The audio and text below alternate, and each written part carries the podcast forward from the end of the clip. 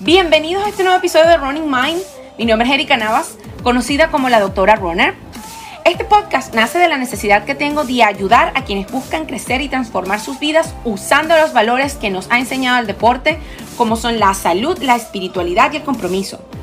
Es para quienes buscan hacer cambios permanentes en sí mismos, no para alimentar su ego. Para a través de conversaciones desde lo humano, responder inquietudes que yo como corredora he tenido y en la búsqueda de esas respuestas, fíjense, me llené de más dudas que tú como yo has tenido.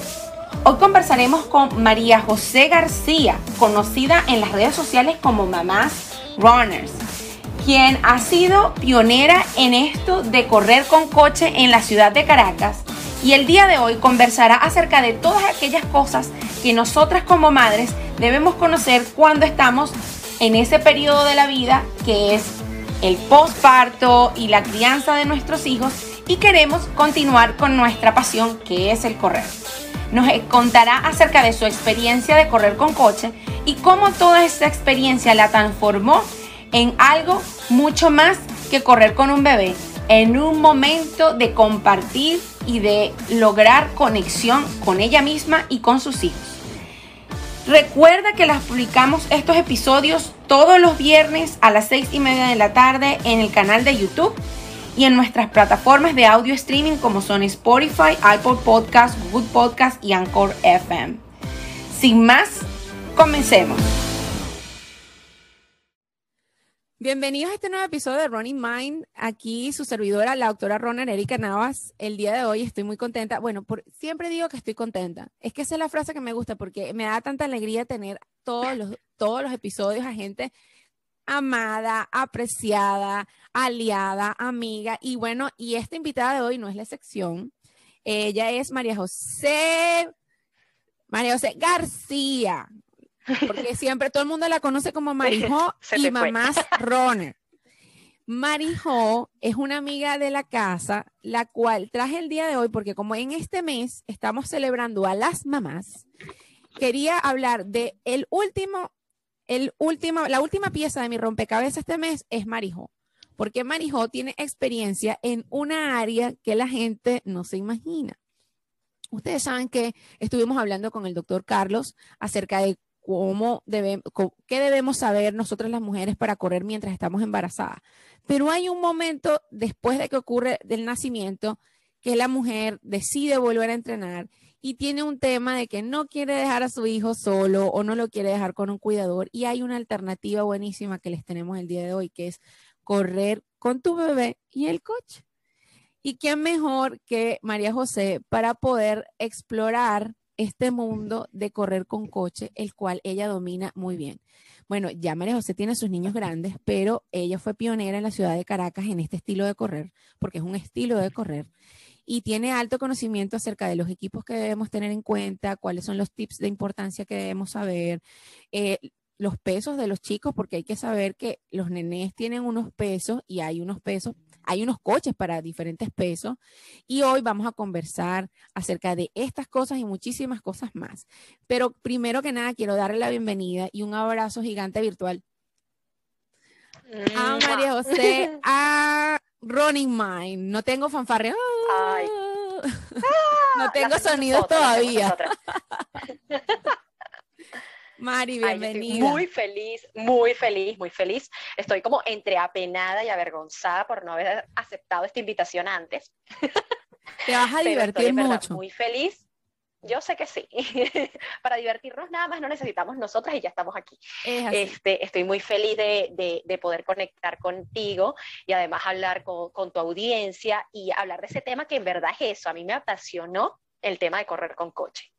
Porque no fue la solución para un problema. Porque hay mucha gente así como que, bueno, con eso solucionaste el problema de salir a correr. No, no, es que eso me presentó un estilo de correr completamente diferente. Nunca fue un problema. Entonces, bueno, estoy feliz de estar aquí contigo.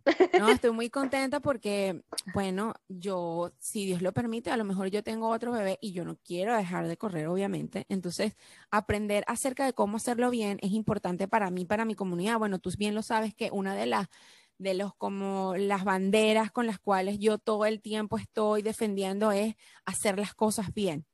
Educarnos para hacer las cosas bien, educarnos para no hacernos daño, eh, educar a las personas para que puedan tener alternativas, de que puedan seguir haciendo lo que les gusta, que es correr, y los que no les gusta correr todavía, pues sepan que hay alternativas para hacerlo también cuando estamos en esta época de la vida. Venimos con un recorrido de varios episodios en los cuales hemos venido hablando de varias etapas de la vida de la mujer. Obviamente ya pasamos por la parte de la salud reproductiva, de las hormonas y todo esto. La semana pasada eh, hablamos también con un ginecostetra acerca de correr durante el embarazo y cómo correr es beneficioso durante el embarazo. Pero ahora nos toca hablar de qué pasa después de que el bebé nace. Como, o sea, cuál es, cuál es la experiencia que nos puedes contar acerca de cuándo fue, por ejemplo, el momento en que tú saliste a correr nuevamente desde, tú, tú fue parto normal o cesárea, para empezar. Fue cesárea, cesárea. en los buenísimo, cesárea. Buenísimo porque la recuperación es distinta. Claro, y, es como el peor escenario. es otro escenario distinto. Sí, claro. Entonces, Exactamente. todos estos aspectos. Entonces, bueno, primero que nada quiero que la gente entre en contexto, ¿no? Hay muchísima gente que me sigue nueva ahora dentro de esta nueva modalidad que yo estoy trabajando, que es el podcast. Eh, gente que, que me sigue en la cuenta de Instagram también, que no sabe de dónde viene esta conexión que yo tengo contigo. Y bueno, y quiero contarles que María José y yo somos amigas ya de hace varios años y nos conocimos por Instagram para que sepan, las redes sociales tienen muchas cosas buenas y es la decisión de cada uno de nosotros a la utilización de esas, de esas redes sociales, la forma en que queremos usar las redes sociales. Y María José y yo nos conocimos en Instagram aproximadamente en el 2014, si mal no recuerdo, cuando ya ella, ella eh, fue pionera en, en la utilización de las redes sociales para publicar contenido de valor, lo que ahora la gente llama contenido de valor. Y ella comenzó a publicar sus anécdotas y sus experiencias de cómo mamá y corredora, como mamá y como corredora. Y a mí me llamó muchísimo la atención todo lo que ella publicaba y me surgió de inspiración inclusive para yo empezar a correr como mamá que soy porque en ese tiempo Camila estaba pequeñita también y me parecía un poco complicado esto de correr y ser mamá y trabajar y todo eso. Y ella, yo me identifiqué mucho con ella porque, bueno, tenemos más o menos la misma vida, la misma misión, los mismos valores y todo eso. Y empecé a seguirla y aprender de María José. Y finalmente, cuando ya en 2018 comienza el proyecto de Doctora Runner, pues este, nuestra amistad se afianzó muchísimo más. Vino a Miami, nos conocimos en persona luego de cuatro años de conocernos por redes sociales. Y luego de eso, pues hemos cultivado una muy, muy, muy bella amistad. Eh, porque compartimos lo que les digo, la visión de running totalmente distinta a muchas personas, pero la tenemos muy arraigada en, nuestros corazones y queremos esa misma, tenemos ese mismo propósito de ayudar a las mujeres y a, y a las personas a, hacer las cosas de mejor manera y aprender a correr y, que disfruten como nosotros disfrutamos del deporte. Esa es la historia mía con María José. Pero María José tiene una historia también particular. María José tiene una historia con el running. Y quién más que ella para contarnos cuándo fue que comenzó a correr, cómo surgió todo esto de mamás runners, para entrar en contexto y luego entrar en el tema como tal que es correr con coche. Bueno, te cuento. En estos días estaba sacando cuenta porque a mí siempre se... Yo sé que yo comencé a correr con una carrera UNICEF 7K, esa que hacían en Caracas un diciembre, si no me equivoco fue en el 2010. Tengo la duda si fue en 2009, 2010, pero estoy casi segura que fue 2010. Yo me inscribí en esa carrera viviendo en Valencia y en teoría yo me inscribí en la caminata. Y cuando fui a retirar mi material, me dicen que yo estoy inscrita en la carrera y claro, era la primera vez que yo iba a un evento de esto. Eh, yo era más de deportes extremos, me gustaba hacer rafting, canyoning y cosas así, y yo así como que no, no estaba familiarizada con lo que era el correr. Llegué a esta carrera sin haber entrenado nada. Y yo dije, bueno, si es una carrera, asumo que tengo que correr, ¿no? Pero imagínate para una persona que nunca ha hecho un kilómetro de manera consciente, que le digan correr siete kilómetros. Yo me acuerdo que salimos del Millennium, si no si no me equivoco, y yo arranqué a correr, pero con unos zapatos que ni siquiera eran adecuados. De eso, eso derivó a una periostitis tibial horrible. Pero terminé mis siete kilómetros, así casi que gateando, pero los terminé y ahí quedé enganchada.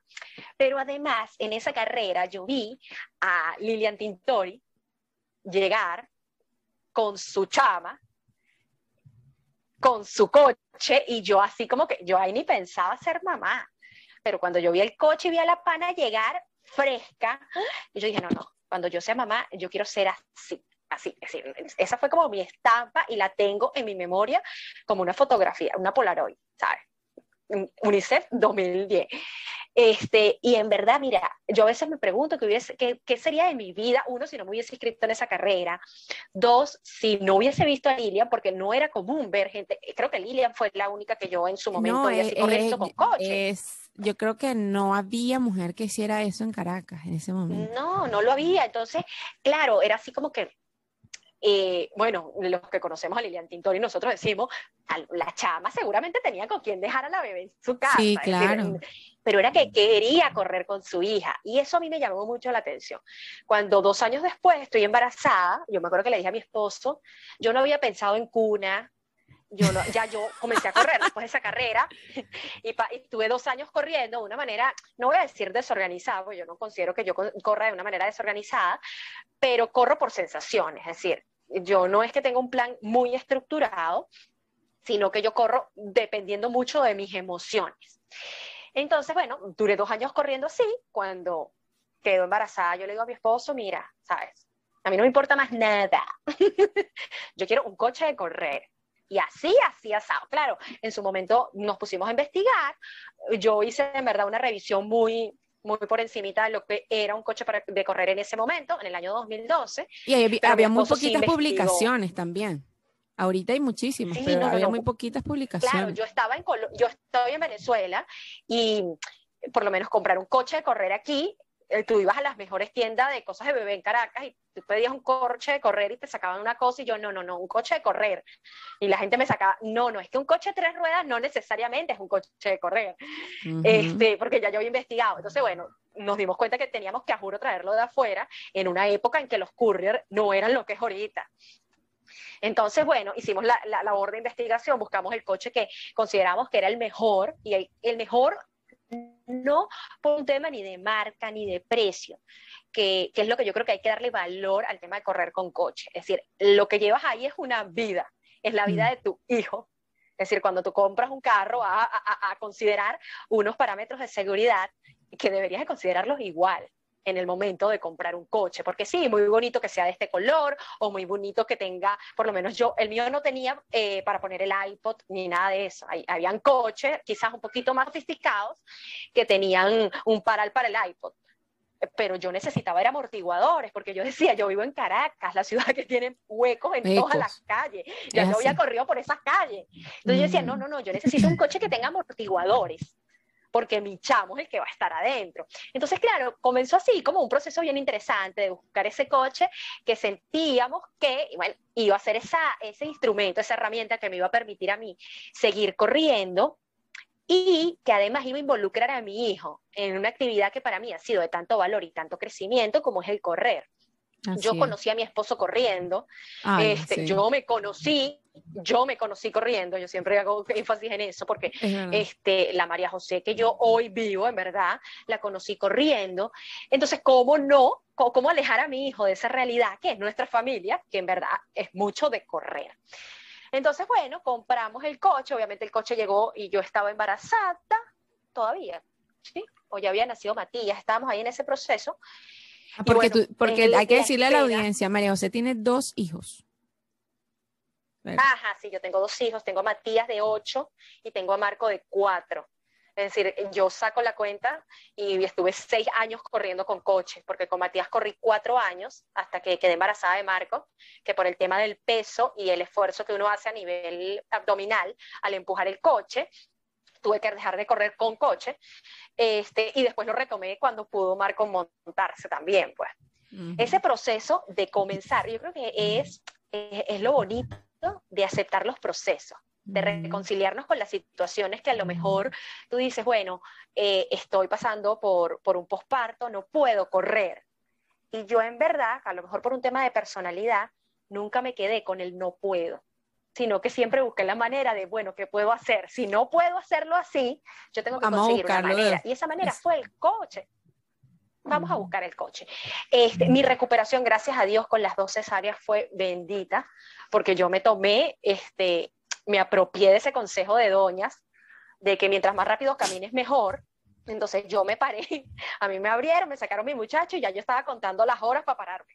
Pero que me va a doler. No, no, es que yo sé que me va a doler, pero mientras yo más rápido camine, más rápido me recupero. Y eso me lo dijo todo el mundo y yo me lo creí. Y gracias a eso, en verdad, dos semanas después, porque fueron como los días que me di, 15 días, comencé a caminar primero comencé a caminar sin empujar el coche, porque el coche de por sí ya tiene unos kilos y ya le sumas al bebé, por muy chiquito que sea también pesa unos kilos, es un, cuando estamos con, con, con, el posoperatorio de cesárea, no es lo recomendable, sobre todo el tema del peso, pero ya pasado el mes, que tuve el de alta este, del médico y vimos la cicatrización y todo chévere, comencé a usar el coche. Y mira, y fue una experiencia de descubrimiento total porque una cosa es tú ver el coche, el dibujo, el que te digan este, cómo se abre, cómo se cierra, cómo tienes que, hasta cuando lo comienzas a usar. Y tú dices, ah, qué aventura, ¿verdad? Claro, el tener frenos arriba, frenos abajo. Wow, qué emoción. revisar los cauchos. El revisar los cauchos, me acuerdo que eh, para cuando nació Matías, nacía Matías en, noviembre, yo para el Ya va.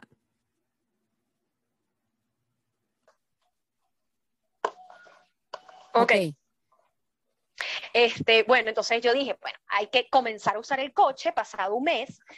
Y entonces es ver todo lo que tiene es todo lo que implica el tema del coche. Entonces yo, bueno, al primer día de las madres que pedí un regalito, le dije a mi esposo, mira, yo necesito una bomba porque yo salgo con el niño, con el coche, y yo no puedo contar con el inflador que tengo en la casa, que era de estos grandes. Entonces uno se da cuenta de que la vida comienza a cambiar y a girar en torno un poco a esa actividad que en verdad era a lo máximo una hora al principio, pero que era, mira, completamente gratificante. Es decir, yo creo que esa decisión de comparar el coche a nosotros literalmente nos cambió la vida. Es una cuestión que tú dices, a veces son esos pequeños pasos que uno da que tú dices, me cambió la vida.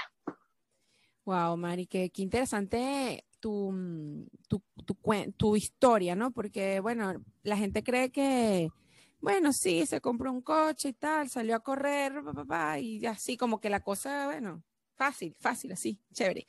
Pero fíjate que todo tiene una historia detrás bien interesante, ¿no? Mira, cuando tú decidiste hacer la búsqueda del coche, ¿no? Obviamente, ¿qué consideraciones ustedes tuvieron para escoger el coche? O sea, ¿dónde buscaron la información?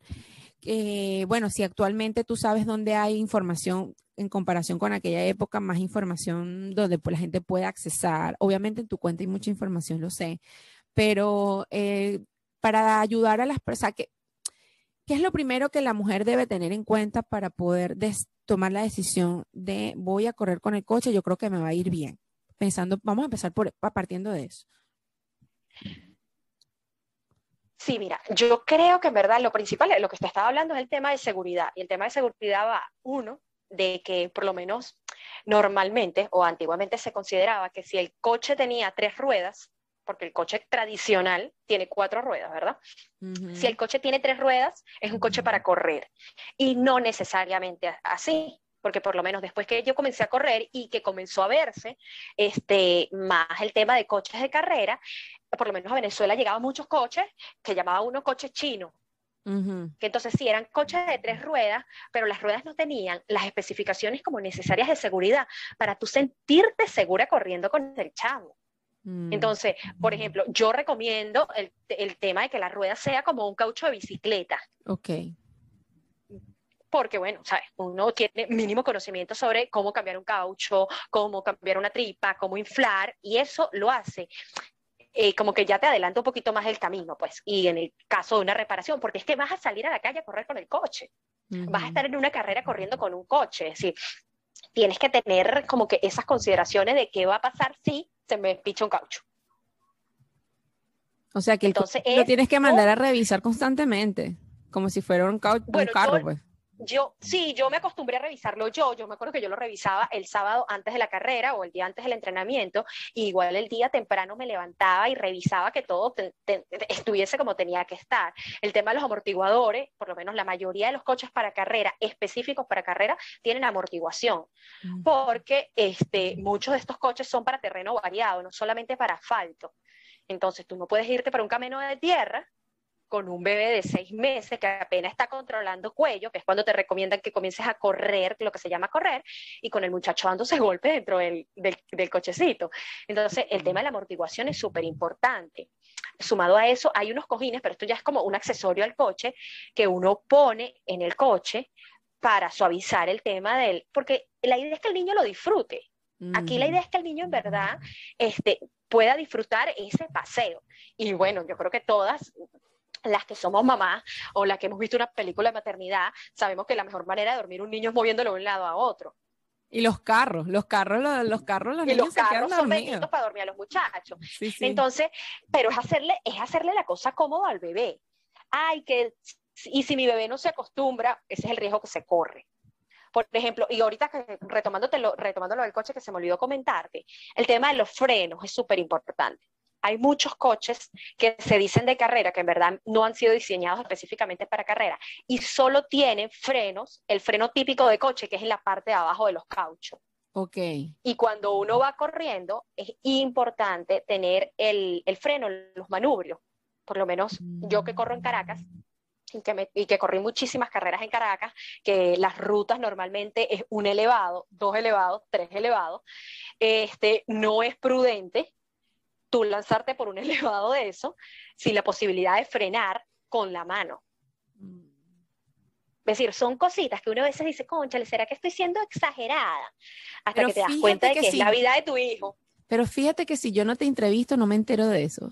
Por eso es que yo, para que tú veas que todas las cosas que yo traigo para acá, para el podcast, son cosas que yo, como yo le decía a la invitada, a otras invitadas que le he dado, son cosas que me dan morbo, o sea, que necesito conocer acerca del tema. Porque cómo tú, cómo tú aprendes si no escuchas de otros también cosas y, y de las experiencias de otros. Por más que uno pueda leer, no es lo mismo leer acerca de un tema que escucharlo de una persona que lo ha vivido, que sabe cómo funciona, que sabe qué es lo que tiene que tener en cuenta. Porque aunque muchas personas hablan de que la experiencia es importante, bueno, la, experiencia más el conocimiento es lo importante aquí. Pero fíjate que... Tú sabes que yo, con respecto a lo que estás diciendo, a mí siempre me ha llamado la atención que nosotros humanamente no somos, no somos dados a leer los manuales de instrucciones. ¡Nunca! Porque el tema de los pasos, pasos, pasos, pasos, a lo mejor nos cuesta. Pero cuando son manuales de experiencias, es otra cosa. Claro porque yo voy a leer el manual del coche. No, vale, yo prefiero que alguien que ya pasó por ahí me lo diga, porque es la experiencia lo que conecta. Es correcto. Entonces, claro, yo en su momento, cuando estábamos investigando, ojo, yo terminé comprando la misma marca que vi a Lilian Tintori correr. Es decir, el mío es, el de ella era edición 2010, el mío era edición 2012. Y es la marca que en verdad, cuando me ha tocado recomendar coche, yo lo recomiendo, porque en todos los rankings es el mejor coche para correr. Por un tema de seguridad, es la marca Bob, B-O-B. Este, pero es que es un coche muy bueno. Ah, que es un coche costoso. Si tengo que comprar ese coche además del coche normal.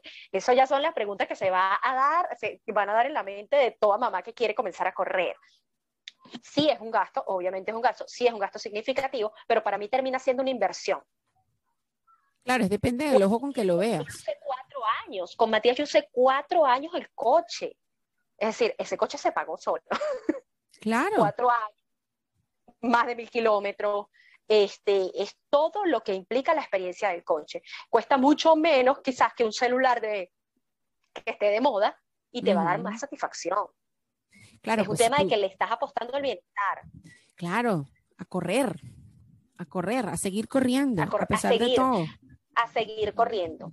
Seguir corriendo a pesar de Entonces, todo. claro, hay, hay, hay temas que van ya después con la dinámica familiar. Hay, mira, yo tengo, yo tengo cuentos, historias, experiencias, llantos de carreras a las que no pude ir porque mi chamo pasó mala noche. Entonces, claro, es la realidad. el, coche no lo es todo, el coche, por lo que te estaba diciendo al principio, el coche no te va a solucionar un problema. Es que esto no es un problema, es una circunstancia, es una etapa de tu vida en donde vas a estar como en una pausa, porque esos, primeros, esos primeros años son donde una personita depende enteramente de ti. Entonces es como que, bueno, vamos a hacer esto de la manera más suave posible. para mí el coche fue el mejor amigo, en verdad. Qué bueno. No, mira, hay, hay muchísimas mujeres, mamás que, que, bueno, que también, que te siguen, que también me siguen a mí. Y siempre yo tengo tiempo tratando de hablar de este tema de correr con coche, no porque, bueno, yo quisiera tener un bebé o no, sino que yo sé que hay muchas mujeres allí afuera que quieren seguir corriendo luego de estar embarazadas y no quieren eh, y no tienen, por ejemplo, nosotros que vivimos acá en Estados Unidos, nosotros no a veces no tenemos a, la mamá o a la vecina o a fulano que se va a quedar en la casa y nos va a ayudar un media horita para nosotros salir a correr. Entonces, muchas mujeres me dicen, oye, dejé, dejé de correr porque, bueno, me quedé embarazada, tú, mi hijo, y dejé de correr, dejé de correr. Y no por, la, no por el reposo, eh, dejó de correr porque, bueno, ya no hubo forma de que pudiera volver a salir a la calle a, a correr. Exactamente. Entonces, claro, es lo que tú dices, es un tema también de evaluar riesgo-beneficio, de evaluar inversión y todo eso. Y yo, bueno, yo consideraría que eso sería una excelente inversión. Una excelente inversión. Es, un excelente, es como comprarse unos buenos zapatos de correr. Si tú inviertes en unos buenos zapatos de correr, pues también puedes invertir en un, buen coche. Los zapatos de correr te duran 600 kilómetros, pero el coche te puede durar muchísimo. No, el coche, ¿verdad? El mío está ahí. todavía no me, todavía no me decido a, a salir de él.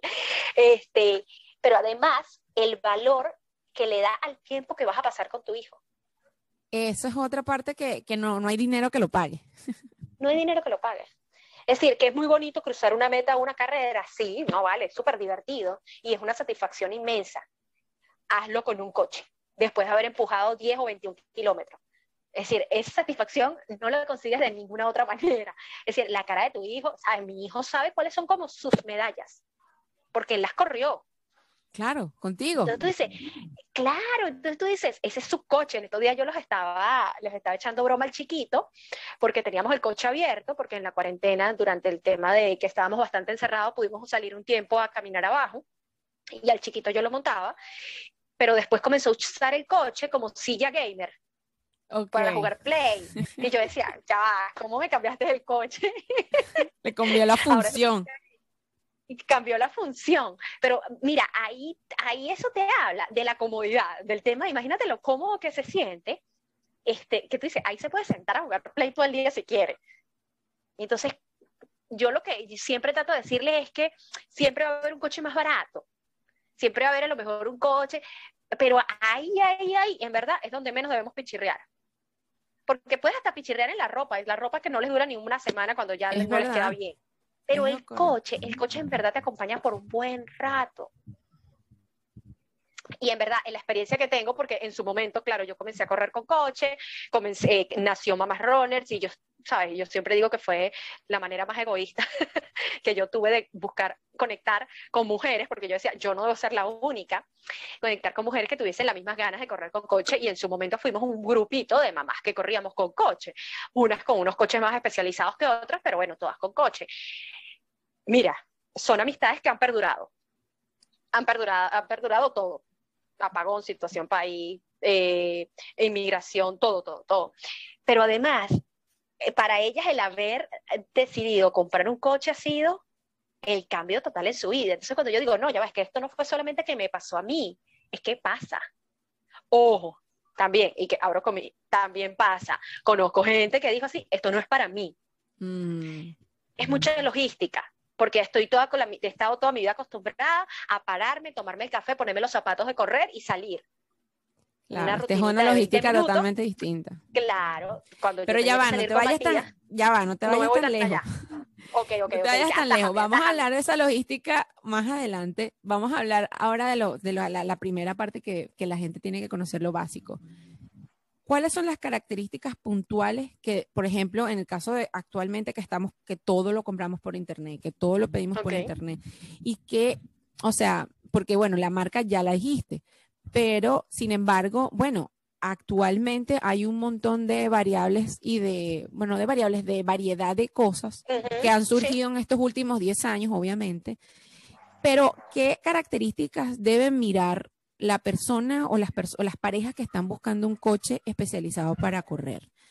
¿Qué bueno, ya tú hablaste del tipo de rueda, que son unas ruedas de tipo de bicicleta, el freno de manubrio, pero hay otras características que, que lo, quizás no has mencionado que debe mirar concienzudamente para poder escoger y tener la mejor inversión. yo creo que es muy importante el tema de que la rueda delantera se pueda, es decir, mi coche era de rueda delantera fija. Es decir, eh, yo no sé si has, usado en algún momento un coche de eso o lo has visto. Sí, los he visto, pero no, he tenido la oportunidad de usarlos. Mira, eh, por lo menos en mi caso, que mi coche, la rueda delantera era fija para yo poder dar un cruce, dar la vuelta, voltear, lo que sea, seguir un camino hacia otro lado, tenía que levantar el coche en sus dos ruedas traseras y cruzar, porque la de adelante no cruza, la de adelante fija. En su momento eso era así por una razón. En ese momento consideraban que eso era lo más seguro, porque en una carrera no puedes estar yéndote para los lados, porque puedes atropellar a gente. Dos puntos. Es decir, el coche no tienes que tener la mayor posibilidad de control sobre el coche. Y en su momento, en el momento que yo compré ese coche en el 2012, eh, lo más seguro era eso. Ahora, porque Bob ya lo implementó también, te da la posibilidad de que sea fija es decir, tiene un seguro que tú pones de manera manual, este, de poner la rueda fija o no fija. Okay. Entonces, por lo menos yo que he tenido la oportunidad de verlo, siempre les digo a las muchachas que lo usan, en la carrera siempre tiene que estar fija. Es decir, porque no es solamente, ok, la seguridad tuya, es la seguridad de tu chamo, pero también la seguridad de los corredores a tu alrededor. El coche no puede andar por su cuenta, el coche no, y cuando tienes un hueco, tienes una desviación en la vía, el que el coche se te vaya hacia un lado o hacia el otro, puede resultar en un accidente porque además baja velocidad. Dice, bueno, pero es que a lo mejor uno no desarrolla mucha velocidad cuando vas empujando un coche en una bajada, este, y, viene otro corredor. Sí, sí, sí, sí puede haber un accidente, sí puede haber un accidente. Entonces, yo creo que eso es importante. Es decir, y te, y, lo, y te los puedo enumerar así como para que lo que tengamos, el tema de la rueda fija, la rueda delantera fija es súper importante, aunque no sea totalmente fija, que tengas la opción de ponerla fija, el tema de los frenos, en el tema del freno en la parte de, arriba, en el manubrio, el tema de los amortiguadores, por un tema de, de confort para el chamo, yo creo que es súper importante. Y ah, te lo voy a decir, aunque yo creo que la mayoría de los coches de correr con niños para correr así los tiene, que el coche sea impermeable. Ah, yo te iba a preguntar, yo te iba a preguntar acerca del de, coche. De, la, sí, de la, de los componentes de, la parte de la, de la tela, de si tienen alguna De la tela. La mayoría de los coches son impermeables. La mayoría de los coches son impermeables. Este, yo siempre salía con un impermeable adicional porque, bueno, es impermeable la zona que está tapada, pero si es una lluvia con brisa y viene de frente y tú vas de frente, el niño se te va a mojar. Pero son cosas que uno va aprendiendo en el camino y a mí me da como medio risa que uno va contando y son tantos detallitos que uno aprendió en el camino que tú dices, yo tenía que salir a juro con un impermeable. Y oh, la mayoría de estas, de estas marcas que son especializadas para coches reconocen eso y te venden el impermeable aparte también. Ah, claro, por lo menos aquí que nosotros vivimos en un país tan tropical, Sí, claro. Una cubierta plástica adicional. Hay coches tradicionales normales que también los traen. Este, yo creo que eso es súper importante porque, bueno, a, veces, a mí más de una vez me agarró la lluvia en una carrera. Claro, cuando un pronóstico no era del todo correcto, obviamente esas cosas pueden pasar. Eso tiene que tener contemplado la mamá. Pasar a mí por lo menos me gustó porque también es cuando uno comienza a correr con un niño ya un poquito más grande, uno comienza a correr con un bebé. En mi caso, con los dos comencé a correr cuando eran unos bebés y siempre me dio mucha seguridad el que yo por lo menos tenía una ventanilla por donde yo podía verlo y tocarlo. Okay. Nunca me gustó acostumbrarlos a comer en el coche nunca me gustó acostumbrarlos a comer en el coche por un tema de que si yo estoy pendiente de correr, no puedo estar pendiente de un ahogamiento. Sabes que cuando uno es mamá, uno también medio fatalista. Sí, es verdad. y yo decía, si a este pana le pasa algo, yo estoy en plena carrera y se atraganta con un poquitico de galleta. Entonces yo traté de no acostumbrarlo a, a, comer en el coche, pero cuando ya estaba más grandecito, me daba cierta tranquilidad el que había como una ventanita que yo levantaba y podía dar una galleta o pasar el agua o, ¿sabes? Esa cercanía. Un juguito, una cosa. Hay coches que son, un juguito, una cosa, hay coches que son más tipo, no sé si, se llama específicamente así, que se llaman carreolas, que son más bajos. Son coches más bajos. Que son más pegados al eh, terreno. El niño, sí, son más pegados al piso, entonces mamá está un poquito como más alejada, pues eh, eh, tienes que frenarte a juro tienes que frenarte para darle algo al chamo o para atender mm. algo. En mi caso, yo busqué que yo pudiese solucionar cualquier cosa en el camino y en verdad yo viví el solucionar cualquier cosa en el camino. Qué bueno, qué bueno. ¿Qué otra cosa tenemos que tener en cuenta también, María? Aparte de eso, hay otras cosas que no vienen con el coche que tengamos que cargar encima, pero llámese algún accesorio, aparte obviamente del agua, obviamente, este, para el bebé o para el niño. sí, yo creo que con, el tema del, muchacho, uno se da cuenta que tiene que salir así con una, yo hacía lo que yo llamaba una mini pañalera. Yo decía, bueno, voy a durar dos horas corriendo, la carrera dura una hora y yo llevaba mi mini pañalera.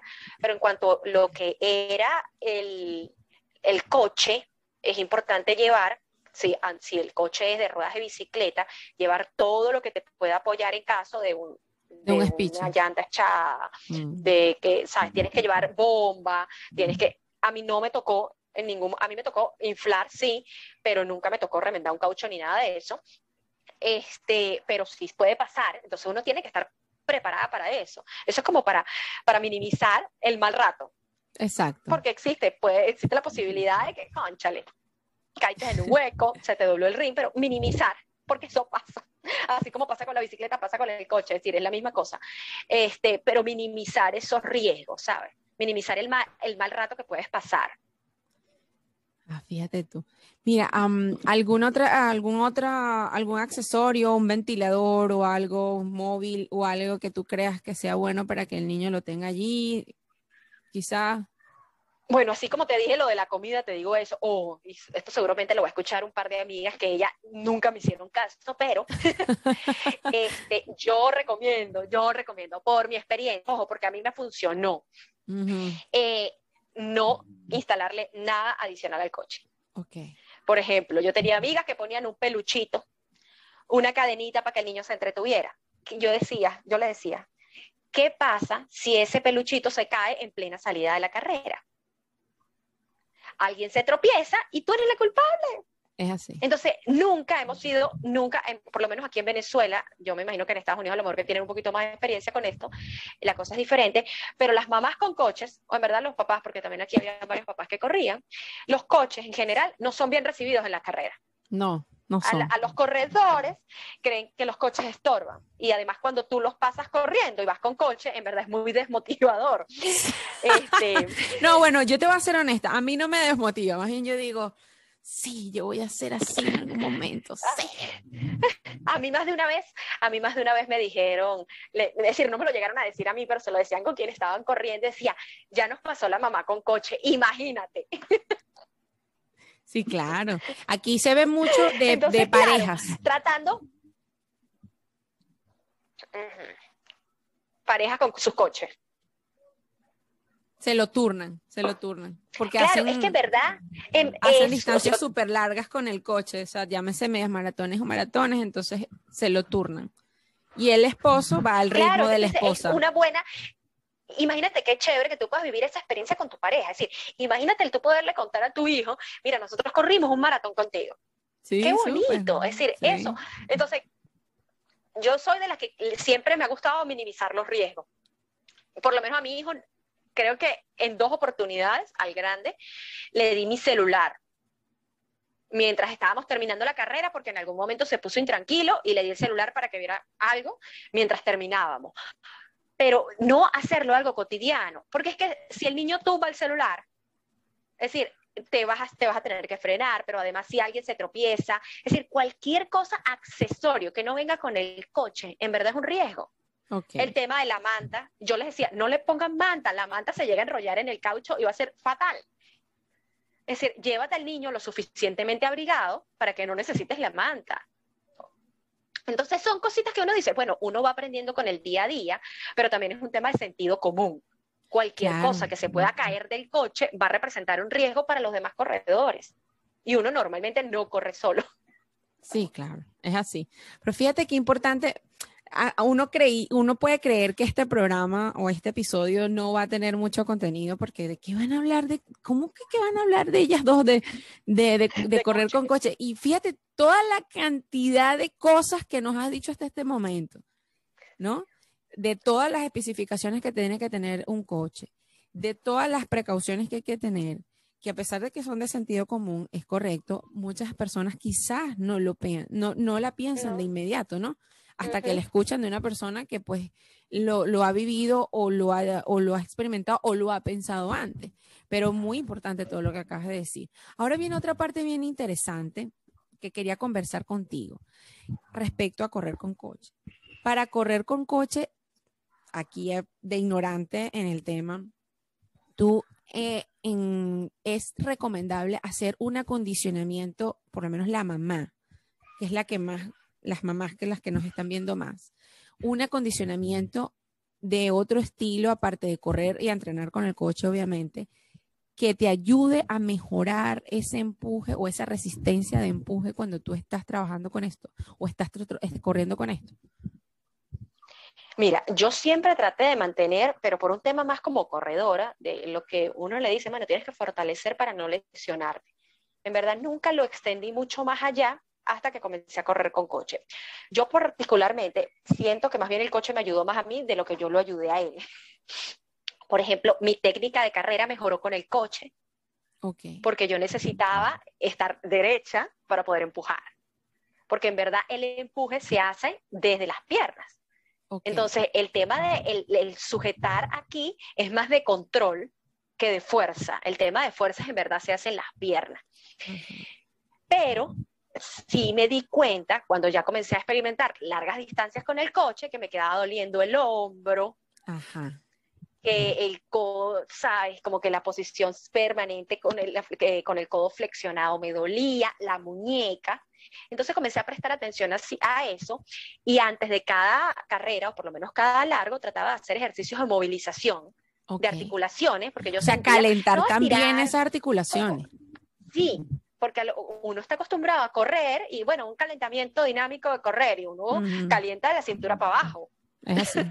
Es así, es el calentamiento rápido de la cintura para abajo. Entonces tú dices, no, ya va, es que aquí hay un poquito más involucrado. Aquí tienes involucrado, tienes que estar con la cabeza erguida, es decir, tratar de no ver solamente el coche, porque si no, el dolor que te da la espalda. Entonces, claro, te das cuenta que hay un tema postural, que si la mamá, que como tú decías, la mayoría de las veces la que empuja el coche, si la mamá tiene, hay un tema postural comprometido que trae antes a lo mejor del embarazo o quizás previo, ahí se pueden reflejar ciertos dolores, que no necesariamente es del coche. Es que me comenzó a doler el no, no es necesariamente del coche, es un tema postural que ya venías arrastrando y que a lo mejor con el coche se te reflejó. Hay gente que deja de correr simplemente por esos dolores. O dice, no, no, es que es muy pesado. Claro, empujar el coche no es lo mismo. Correr, tú saliste a correr 10 kilómetros, a salir a correr 10 kilómetros empujando 25 kilos de coche, muchacho. Mm. No es lo mismo. Por eso hay que tener, es decir, eso completamente en un plano de conciencia que tú digas, no, mira, hay que hacer un acondicionamiento previo, a lo mejor un calentamiento previo y también hacer foco en el fortalecimiento de esos músculos que estamos trabajando mientras corremos. Pero yo creo que eso es así como que la cartilla que todo corredor, que sea con coche o sin coche, debería, debería en verdad terminar de aprenderse. Que aunque nosotros corremos con las piernas, es decir, es todo el cuerpo el que se mueve. Claro, pero fíjate, yo estoy tomando nota, estoy tomando nota, porque Daniel dirá, bueno, está como que, como que está pensándolo. Pero no, fíjate que es importante porque quiero dejarle estos insights a, las mujeres que te están viendo hoy, que te están escuchando también, acerca de todas estas cosas que tienen que tomar en cuenta para que puedan hacer las cosas de la mejor manera, lo puedan disfrutar, no se vayan a hacer daño y todo esto.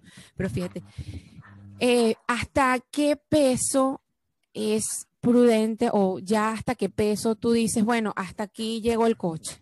O sea, ya no más coche, lamentablemente, ya tengo que eh, dejar el coche y ya empezar a correr sin el coche, porque bueno, ya el niño está muy grande, pesa mucho, todo esto, porque obviamente ya llega un momento en que lamentablemente, así querramos seguir corriendo con nuestros hijos en el coche, ya no es posible, ¿no? Es una realidad que nos, no, no podemos engañarnos, ¿no? que bueno, ya lo has vivido tú eh, con, con, el grande y bueno, prontamente te va a tocar con el pequeño, ¿no? Pero es una pregunta que bueno, que me imagino que muchas mamás se, se hacen, pues como el sí, tema de cuando le, dejas la, cuando le quitas la teta, la misma, claro, cosa. Hizo, exactamente, porque además, como estamos hablando de una inversión, la gente quiere saber qué tanto me va a durar. Exactamente. Y mira, a mí, yo te puedo hablar desde mi experiencia, pero también de las experiencias cercanas a mí. En mi caso, ¿qué pasó? El coche que nosotros teníamos, tenemos, este, aguanta hasta 25 kilos. ¿Ok? 25 kilos de peso, es decir, el niño, ponle que pese 20 kilos, pero además el coche pesa 8 kilos. Entonces, si tú tienes un bebé de 20 kilos y un coche de 8 y tú pesas 50, este, es un trabajo forzado.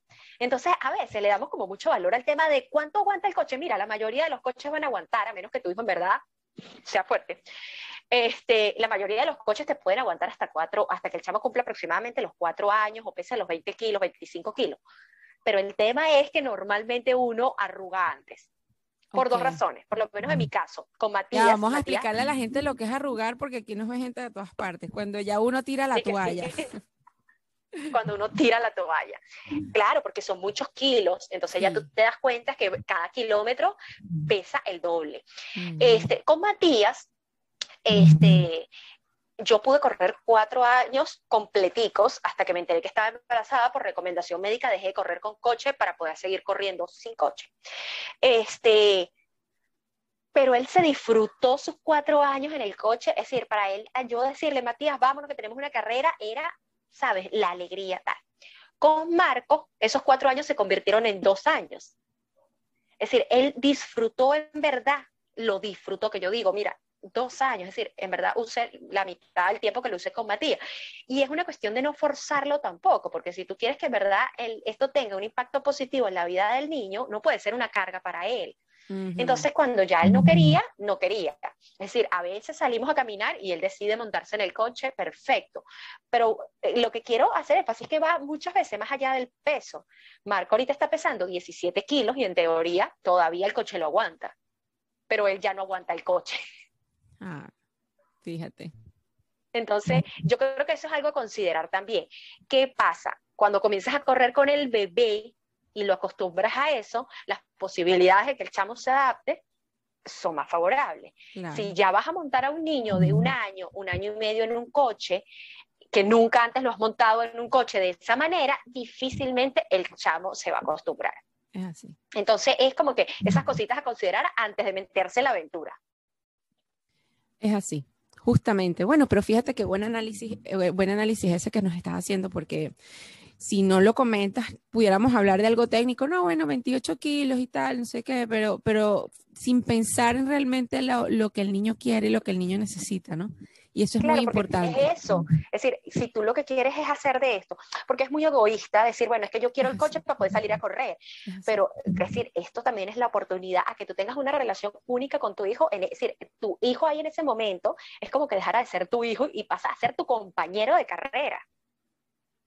Entonces, ¿cómo vas a estar? Tú corres, yo corro. Tú sabes, nunca me ha tocado, gracias a Dios, es que yo creo que eso sería imposible, una relación de amistad entre dos corredores en que uno no quiera salir a correr. ¿Cómo lo obligas?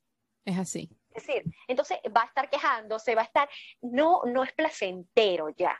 Entonces yo creo que eso, eso es un punto a evaluar muy importante antes de meterse en esta aventura que en verdad lo tomen como esa posibilidad de, de, hacer algo chévere con el hijo, es decir, de trabajar un tiempo de calidad, tú dices, no, sí, pero el niño se duerme.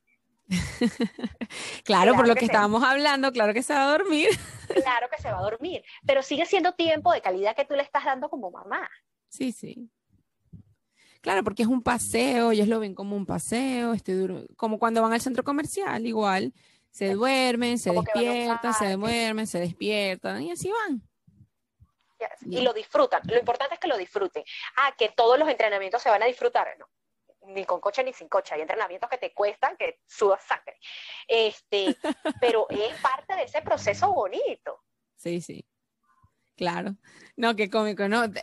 Es que a mí me da risa porque yo me río porque la franqueza con la que tú hablas es importante, porque la gente a veces viene para las entrevistas y, y, obviamente no tiene esa, esa autenticidad de, de, de, hablar de lo bueno, de lo malo, de lo que sea, de decir lo que es, porque tampoco es que vamos a vender aquí coches para correr, porque no estamos para vender coches para correr, sino que estamos para darle la mejor información. O sea, mira, esto es bueno, sí, pero también tiene su lado no tan bueno y hay que saberlo y hay que entenderlo. Y como, tú dices... hay que, hay que, mira, a mí me gusta pintar realidades. A mí me gusta decir, me fascina pintar realidades. Hay procesos que se disfrutan más que otros. Uno tiene que apostarle a disfrutar lo más posible. Claro, pero si no se da. Pero pues, no puedes llevar a la gente Claro, bueno, y tú trabajas en el tema del coaching y yo que trabajo en la parte de lo que es el acompañamiento para correr, y yo se los digo, es decir, esto hay, la mayoría de las veces lo disfrutamos, pero hay otras veces que, que, no se disfrutan tanto. Nosotros ayer tuvimos entrenamientos de cuestas y una de las muchachas, llevábamos, eran 10 cuestas, llevábamos 5 y me dijo, no puedo. Y yo, que normalmente soy, me dice la poli buena, yo siempre soy así como que, ay, bueno, pero bueno, hay que respetar el proceso. Yo, no, no, no, no. Yo te puse 10 cuestas porque yo estoy segura que tú puedes con esas 10 cuestas. A veces necesitas eso. Sí, claro, pero totalmente. A veces, necesitas eso. Entonces, no va a ser diferente con el coche. Es decir, con el coche no es que vas a andar todo el tiempo viendo pajaritos, a veces te va a costar un poquito más. Lo que yo te puedo garantizar es que en verdad la satisfacción es mayor que el dolor. Como todo en el running, como todo en el running, porque... Eh, bueno, tú eres maratonista. en el running es así, o sea, al principio tú te la, tú te la sufres, pero después la disfrutas.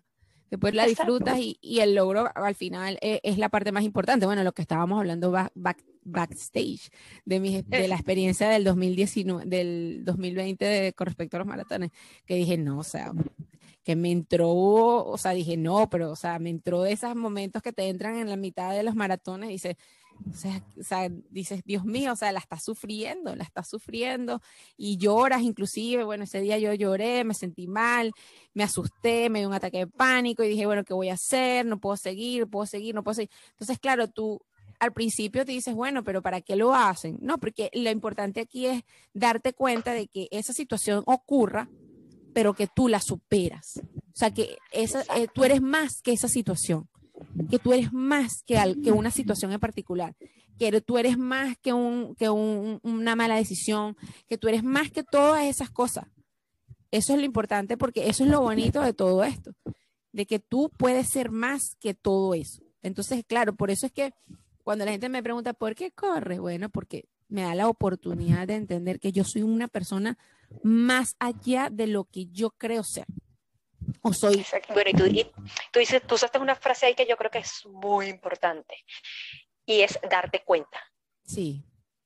Y, cuando uno, este, yo no sé si hablaste de esto en, los, en, alguno de los casos de, lo, de las grabaciones pasadas, de los podcasts pasados, ahorita que estábamos hablando del tema de maternidad, de la madre y todo lo demás, ese tema hormonal, emocional que vivimos justamente después del parto, o cesárea, o lo que sea, así, después que eres el muchacho, que tú dices y te paras frente a un espejo, y ojo, cuando hablo frente a un espejo, no me estoy refiriendo solamente al aspecto físico.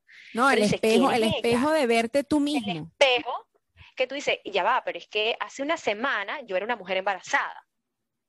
Ahorita soy una mujer con un bebé que no tiene el mismo tiempo que tenía antes, que a lo mejor hasta el gusto le cambió, que no duerme bien. Entonces tú dices... No comes lo mismo, no te vistes igual. Entonces, ese proceso de darte cuenta que eso es pasajero es importante. Porque a veces te dicen, no, pero es que te tiene así, eh, ahorita decir que mucha sinceridad, pero bueno, pero esas píldoras así que te lanzan por redes sociales, así como que tienes que disfrutarte siempre el proceso y tienes que ver lo bonito a cada situación. No. No, no. Hay situaciones que en verdad, y yo que pasé dos semanas sin dormir, eso no tiene nada de positivo, el no dormir no tiene nada de positivo, pero ¿sabes qué me sacaba a mí de cuando ya después comenzamos a dormir un poquito más? El yo para, yo me paraba a las 5 de la mañana porque igualito el muchacho se despertaba. Claro. Y yo lo sentaba en el coche, yo tengo fotos con Matías a las 6 de la mañana en el estacionamiento dando vuelta y Matías está, tendría un mes y medio de nacido. Ah, estaba corriendo, no, estaba caminando, pero yo me regalaba una hora de caminata que para mí era libertad total. Entonces tú dices, es ese darte cuenta que todo es pasajero. Bueno, ya pasé por la etapa de que el niñito no duerme, ya pasé por la etapa de que el niñito disfruta su coche, ya pasé por la etapa de que el niñito no disfruta su coche y ahorita me estoy disfrutando la etapa de que el niñito se queda con su papá mientras yo corro. Eso pasa, todo pasa. Sí, siempre lo hemos hablado, Mari, de que todo pasa. En, en muchas situaciones que hemos, que hemos vivido juntas y desde la distancia o juntas también en persona, este, siempre, siempre he escuchado esa frase empática de verdad. O sea, esa es una frase de, realmente empática. Eso es realmente empática. Sí, y, y muchas oportunidades te ha tocado decírmela y es verdad, todo pasa. Claro, hoy puedo decirlo, ¿no? hoy sí lo puedo decir. Sí, todo pasa. Pero en el momento en que Mari me las dijo, yo decía, bueno, sí, todo pasa. Pero en este momento no está pasando. Pero, pero entender de que sí, de que va a llegar un momento en que vas a recordarlo, te vas a reír de eso, vas a recordarlo con otros ojos y que bueno, que nada es eterno, nada es permanente. Que nada es y por eso hay que disfrutarlo, Exactamente. buscar la manera. Ah, que a mí me hubiese gustado porque lo llegué a plantear. Sí, yo tenía amigas que nos citábamos a correr y ellas tenían un bebé como yo tenía, pero ellos tenían a su mamá cerca y podían dejarle al bebé un ratico mientras corrían. Yo no tenía esa posibilidad. Entonces a mí me tocaba andar con mis muchachos. Habían veces que yo decía así como que, claro, ya está corriendo más rápido porque no está empujando el coche. No me voy a quedar coba. Claro, todos los pensamientos que vienen en la mente del corredor, normal. Claro, pero es ese proceso individual y cada uno está viviéndolo. Mm.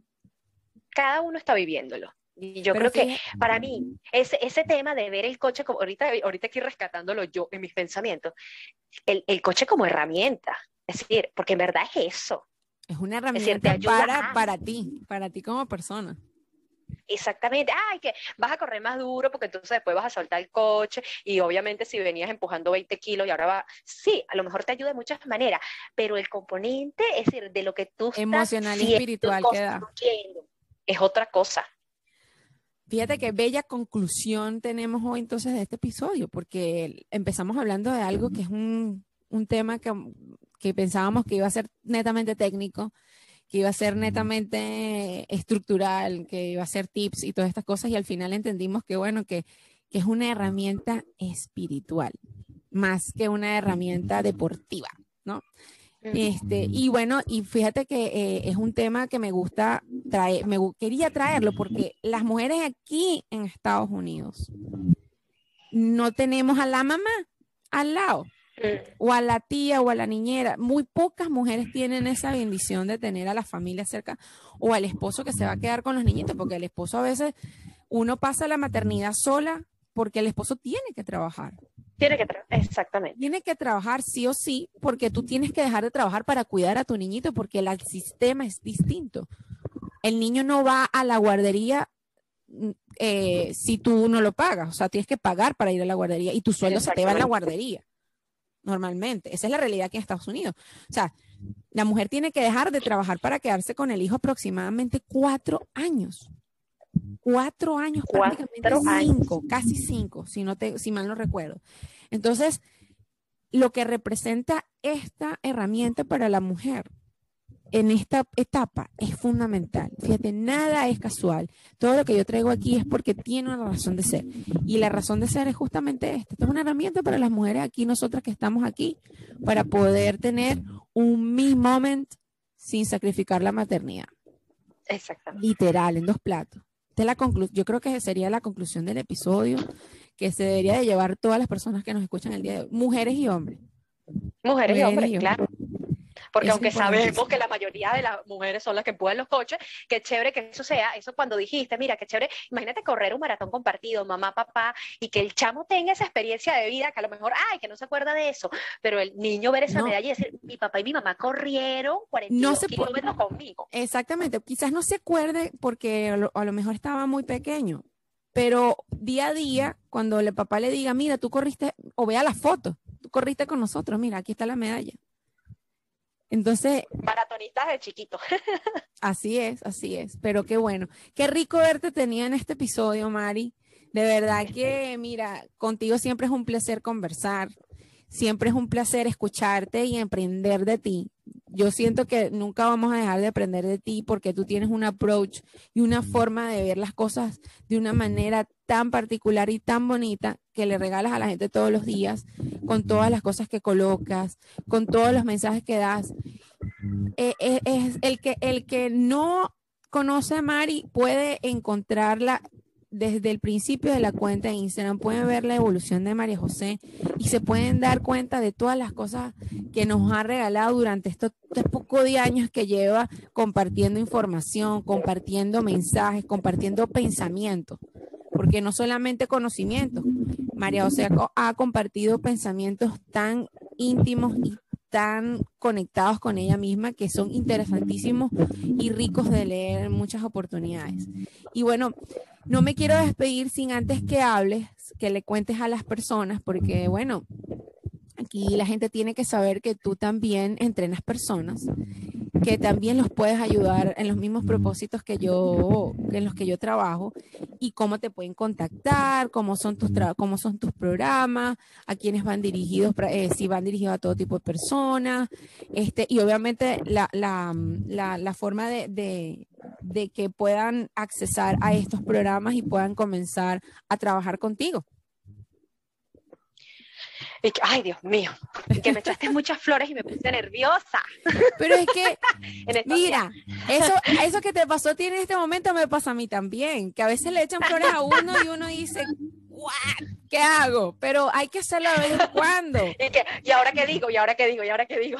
Sí, sí pasa, Mira, en estos días veía, en estos días, creo que fue ayer o antier, este, que vi la cuenta desde hace mucho tiempo ya yo no me fijo en el tema de ni estadística, ni seguidores, ni nada, sobre todo cuando comencé a conectar con las personas en lo que yo llamo, el, bueno, yo llamo y mucha gente llama el 1.0. Exacto. Este, pero me di cuenta de que habían 5.000 publicaciones en la cuenta.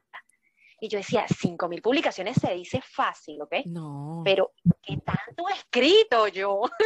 Sí, sí, sí. Y fíjate que tú estás diciendo lo mismo y bueno, y, y, y verdad que sí que tanto hemos, que tanto has escrito, que tanto has escrito, que tanto hemos compartido, wow, o sea, tantos años de, de, porque por lo menos en tu caso, tantos años de preparación, tantos años de experiencia, reflejados en, en, en 5.000 publicaciones, que se dice fácil, pero no, no lo es. No, no, no, no, no, entonces, mira, yo eso en verdad lo agradezco mucho. Este, Mamás Runners, así es la cuenta de Instagram donde me pueden localizar.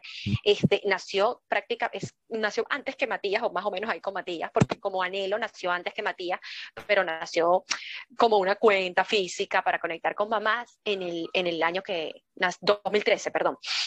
Eh, estoy hablando de ocho años y uno dice, wow, ocho años es un muchacho, ocho años es una carrera universitaria y un poquito más. Este, y yo soy una apasionada de conectar con las personas. En verdad, sí, sí, ¿De verdad? si algo yo ¿De verdad? identifica, es que a mí me gusta, a mí me gusta conectar con las personas. Y en eso se basa el entrenamiento que, que nosotras ofrecemos. Este, que bueno, abrimos un grupo que yo llamo el grupo paralelo, pero no es un grupo paralelo, terminamos siendo la misma gente, pero porque queríamos ser más inclusiva. Mamás Runners, obviamente, va dirigido a mamás corredoras. Este, y queríamos, sabes, que los hombres se sintieran también cómodos, incluidos. Este, incluidos, y también las mujeres que no son mamás. Entonces, así nace lo que es ahorita Run Squad, que es, mira, un grupo eh, de mujeres y hombres, madres y no madres, este, apasionados por el correr. Porque en verdad nosotros, nosotras como entrenadoras, tanto Andreina como yo, lo que tratamos, sí, queremos enseñar, queremos que corras bien porque nuestro, nuestro proyecto, nuestra planificación va enfocada en el correr por bienestar. Yo a nadie le ofrezco, mira, va a correr 10 kilómetros en un mes, en una hora, a nadie. Es decir, yo les ofrezco, mira, vas a comenzar a disfrutar esto tanto que lo vas a hacer un hábito de vida y vamos a comenzar a soñar, porque yo me incluyo en esos sueños, vamos a comenzar a soñar juntos en función a metas que vamos a alcanzar. Eso es lo que a mí me apasiona. Y yo dije, mira, y tú no me, te me pongas a llorar, que me da ganas de llorar a mí también. que yo sé que a, las dos nos une lo mismo, porque nosotros en verdad el tema de conectar, ay, bueno, que quieres conectar con corredores. Sí. pero yo quiero conectar con la persona que está allá detrás del corredor. Yo quiero decirle a una persona que no es más corredor o menos corredor porque corra 10 o 42. Es correcto. Era una discusión que estos días tenía con, con mi esposo y decíamos, a mí, a mí me gustaría que esta gente que, que, que, cree que para ser un buen corredor tienes que correr un maratón, le pregunten a un velocista sí, de, que... las Olimpiadas y que tú no eres corredor porque tú no has hecho nunca un maratón. Entonces, yo creo que ese desmitificar y, y, a lo mejor desaprender eso que por muchos años nos dijeron, que esto parece una carrera universitaria, comienza con un correr, caminar, después pasas por 5K, después por 10K y después por 42 y vas evolucionando como corredor.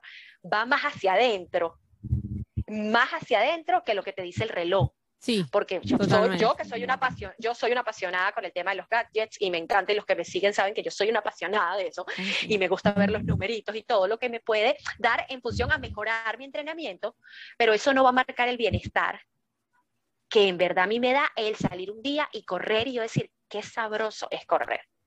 Entonces, con todo esto lo que te quiero decir es que nuestro entrenamiento en verdad va es basado en eso, en el bienestar. Mi foco, mi foco, mi foco, y desde siempre ha sido así, ahorita lo hemos profesionalizado más. Bueno, nos certificamos, nos certificamos, queremos saber, mira, este, cuáles son las fibras musculares que hay que rescatar y hay que estimular para correr más rápido, porque tenemos que hacer cuesta, porque tenemos que hacer serie.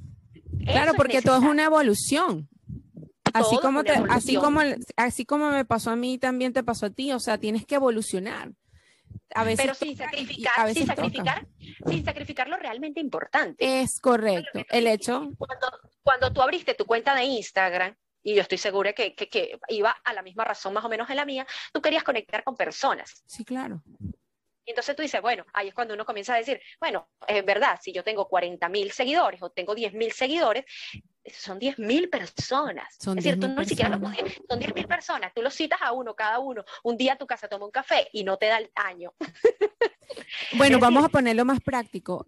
Los metes en un auditorio y no te caben y no te caben. Entonces, bueno, que nada más te lee el 20, el 30%, el 10%, es decir, el que te lea es valioso, el que te lea es valioso, te lo leyó una sola. Entonces, yo creo que hacer foco a ese mismo nivel en el entrenamiento es importante, hacer foco en esa sesión de entrenamiento. Es decir, darle todo lo que tú tienes como darle como entrenadora, como coach a esa persona es importante. Y para nosotros, por lo menos que es lo que yo considero que es nuestro producto valor, yo me acuerdo que hace días una persona me preguntó, es decir, ¿qué ofreces tú? Yo ofrezco acompañamiento, yo ofrezco acompañamiento. Es decir, y las, las mías, yo le digo las mías, las mías saben, saben que nunca salen a correr solas. Que Marijó o está rescatando al grupo del medio o está rescatando al grupo de abajo. Yo vivo, mi entrenamiento es puro farlek. Subo bajo, subo bajo, doy más rápido, vengo y me devuelvo, porque yo necesito estar pendiente de la mía, me dice la mamá de los pollitos, pero es que es así, es decir, es acompañar en este proceso que para mí ha sido tan bonito de comenzar a correr, mira, a las que quieran venir a unirse, porque en verdad todas son bienvenidas. Todos son bienvenidos. Sí, sí, es que la gente cree que porque, bueno, por alguna razón tú estás limitado a un grupo o a un tipo de persona en particular y no, uno es, uno es, uno es bastante inclusivo en ese aspecto, uno trata de que las personas se sientan cómodas. Bueno, yo le digo mucho esto a mi gente en playa terapia. El hecho de que yo no corra a una velocidad no quiere decir que tú quieres, puedas correr a la tuya, o que yo pueda correr a la tuya, o que yo simplemente los agrupe a los que pueden correr a la misma velocidad y a los que no vamos en otro ritmo, nos vamos y nos acompañamos también. O sea, todos podemos, porque yo, es lo que, ah, lo que aprendí de ti también todos son bienvenidos y el que quiera caminar, que camine. No pasa nada, no pasa nada. Si tú quieres caminar, camina. Si tú quieres correr a, bueno, en el caso de nosotros, a 11.30, corre a 11.30. Si quieres correr a 9.45, corre a 9.45. It's up to you. Lo importante es estar todos juntos viviendo la misma emoción y viviendo la misma pasión. Es eso, la compañía, el estar ahí, el estar presente, el ser y estar, tanto tú como coach como los que están ahí aprendiendo de ti, porque sí, quieren aprender de ti, pero a mí siempre me ha llamado la atención este tema de que, necesitamos teoría, necesitamos teoría, ya a este nivel que uno está, que está grandecito, yo con el favor de Dios este año cumplo 35 años, pero uno que fue criado y que está criando, sabe que los chamos aprenden es por, por lo que ven, no por lo que Es decir, si te veo a ti como coach corriendo y disfrutándolo, eso es lo que yo voy a querer. Ah, que lo voy a hacer más rápido o más lento que tú, eso es lo que se va viendo en el camino. Pero yo lo que quiero es disfrutarlo. Es correcto. Mira, qué, qué buenos aprendizajes e insights nos quedaron el día de hoy con este episodio. No me queda más nada que darte las gracias infinitas, no solo por haber participado el día de hoy y conversado esta conversa tan sabrosa que siempre tenemos, y no solamente de running, sino de todos los aspectos de muchas cosas. Siempre hablamos, María José y yo, de lo que sea. Este, y bueno, espero poder, eh, eh, bueno, las puertas de la casa de Running Mind siempre están abiertas para ti, tú lo sabes. Todas las cosas que necesites, obviamente, siempre están para ti. Y bueno, no me queda más nada que, que que pedirles que, bueno, que si quieren seguir a María José, la pueden seguir en arroba mamás runners en Instagram. Y si desean contactarla, evidentemente le pueden escribir un correo, em, un correo a mamásrunner arroba gmail.com, si mal no recuerdo, y le pueden escribir también un DM a través de la cuenta de arroba runners, run, run squad, si mal no recuerdo, y ahí también les pueden atender con muchísimo gusto y explicarle todo lo cómo funciona, cuántos días a la semana se pueden ver y todo este tipo de cosas, porque a María José le gusta mucho el, el trabajo presencial y eso es un valor agregado que le, les brinda a ella a sus, a sus asesorados y a sus corredores. Eh, como siempre les digo, bueno, eh, suscríbanse, coméntenos, y denos valor para que este mensaje y muchos otros sigan creciendo y sigan llegando a muchísimas más personas. También me pueden seguir a mí en, mis redes sociales, obviamente, arroba doctora Runner. Me pueden encontrar a través del correo electrónico doctorarunner arroba gmail.com, en mi página web www.doctorarunner.com. Y bueno, em, ¿qué más les puedo decir? Estoy súper contenta de haber conversado con María José hoy. Sin embargo, para la gente que está en la comunidad privada de Telegram de la doctora Runner, vamos a continuar con esta conversa en del otro lado y vamos a contestar algunas preguntas puntuales que nos hicieron nuestros seguidores para seguir agregando valor a todas estas personas que día a día fielmente nos siguen y nos escuchan, nos ven, nos leen y están siendo parte activa de nuestra comunidad. Y me voy a despedir con mi frase célebre, obviamente, porque no la puedo dejar de decir, que es, no es llegar más rápido, sino llegar más lejos. Viva su 3%. Aquí estuvo con nosotros María José García. Esto fue Running Mind, producido por Erika Navas, editado y musicalizado por Jefferson Ramos. Yo soy Erika Navas, doctora Runner. Hasta la próxima.